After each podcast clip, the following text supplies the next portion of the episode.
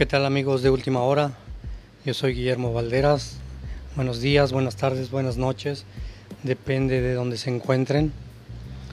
Hoy les voy a platicar una historia que nos pasó. Es una historia verídica que no sabemos a qué se deba, pero sabemos que hay unas fuerzas, no sé, naturales que, que vienen de alguna energía o algo que no sabemos exactamente de dónde, pero esto es lo que nos ocurrió. Hace algunos años mi padre estaba muy enfermo y nos turnábamos para cuidarlo. Sobre todo mi hermano el mayor es el que más lo cuidaba.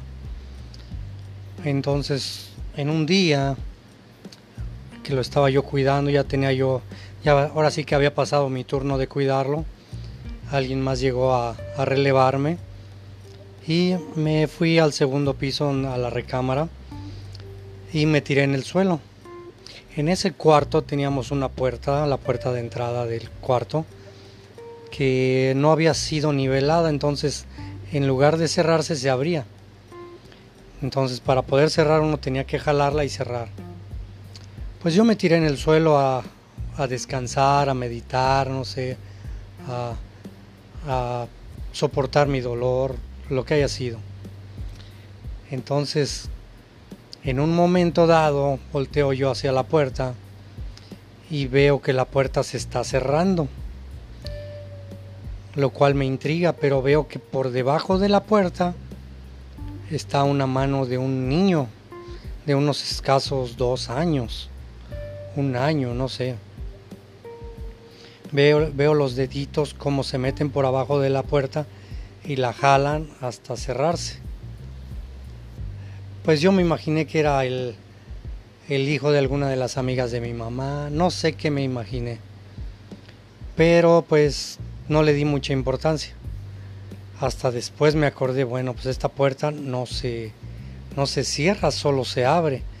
Y efectivamente hice yo el, el test y la puerta se abría. No había forma, aunque llegara el aire, no había forma de cerrarla.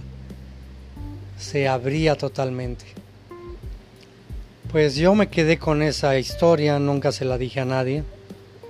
Al siguiente día, mi hermano Ricardo el mayor ve que en las escaleras, al salir de esa puerta, él ve dos niños sentados en las escaleras y en medio de los dos niños una caja como un jacal. También él no dijo nada, dijo es mi imaginación, bla, bla, bla. Al tercer día, mi mamá ve que, se, ella le tocaba cuidar a mi papá. Eh, mi madre ve dos niños parados en los, ahora sí que en la piecera de, de la cama de mi padre y cada uno traía cargado la caja de cada lado. O sea, la caja estaba en medio de los dos niños que ellos la traían cargando. Y a los pocos minutos mi padre murió. Entonces, ya que murió, mi madre nos cuenta esa historia.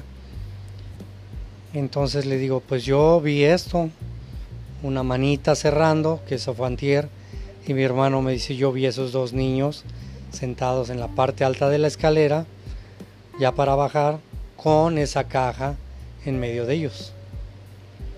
Entonces la lógica es que esos niños vinieron por el alma de mi papá, que es lo que creemos o queremos creer, ¿verdad? En fin, pues así quedó la, la cosa.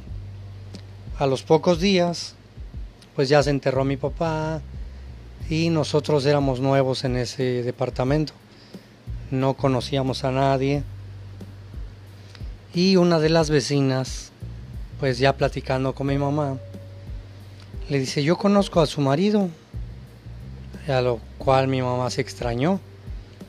Dice, sí, es un señor que estaba en la barra de la cocina haciéndose un café. Dice, traía una playera rayada azul blanco, la cual mi padre sí tenía y usaba mucho. Dice, y al parecer se estaba fumando unos cigarros Raleigh. Y pues ahí es donde mi mamá se, se espantó porque pues nadie conocía a mi papá. Y la señora dijo cómo era mi papá, santo y seña.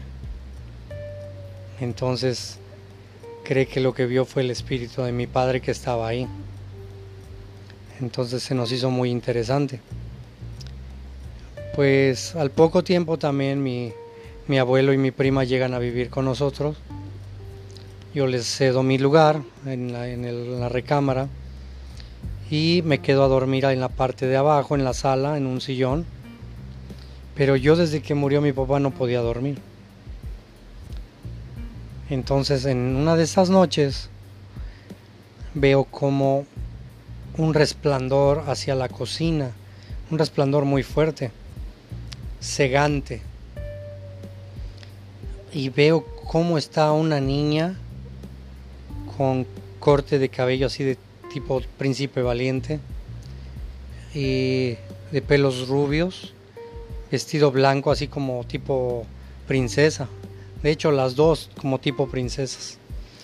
A la adulta no la pude ver, solo vi el cuerpo, pero a la niña sí la vi. Una cara muy bonita, angelical. Y me dio mucho miedo, terror, el ver que era no sé, un fantasma, algo así. ¿Y qué pasó? Que me quedé dormido. A partir de esa noche yo pude dormir, no tenía insomnio. Mis noches fueron tranquilas, no tenía yo miedo. Fue algo muy raro, pero recuerdo que, que se me acercaron y me dijeron que no tuviera miedo y enseguida me dormí. Esa fue algo una historia muy, muy increíble para nosotros. Entonces, desde entonces duermo bien, no tengo problemas para dormir. Pues esa ha sido la historia de esta noche. Espero les haya gustado. Vamos a, a seguir contando otras historias. Vamos a, a, tener historias también de deportes. Vamos a tener historias de, del terremoto de 1985 vamos a tener historias de los Estados Unidos, vamos a tener historias de Brasil y en fin, vivencias mías que, les quiero contar, que espero que les gusten, que sean de su interés y si no, por favor mándenme un email a memog 1969 arroba gmail.com. Bien amigos, pues nos estamos viendo en el próximo capítulo. Que estén muy bien. Chao.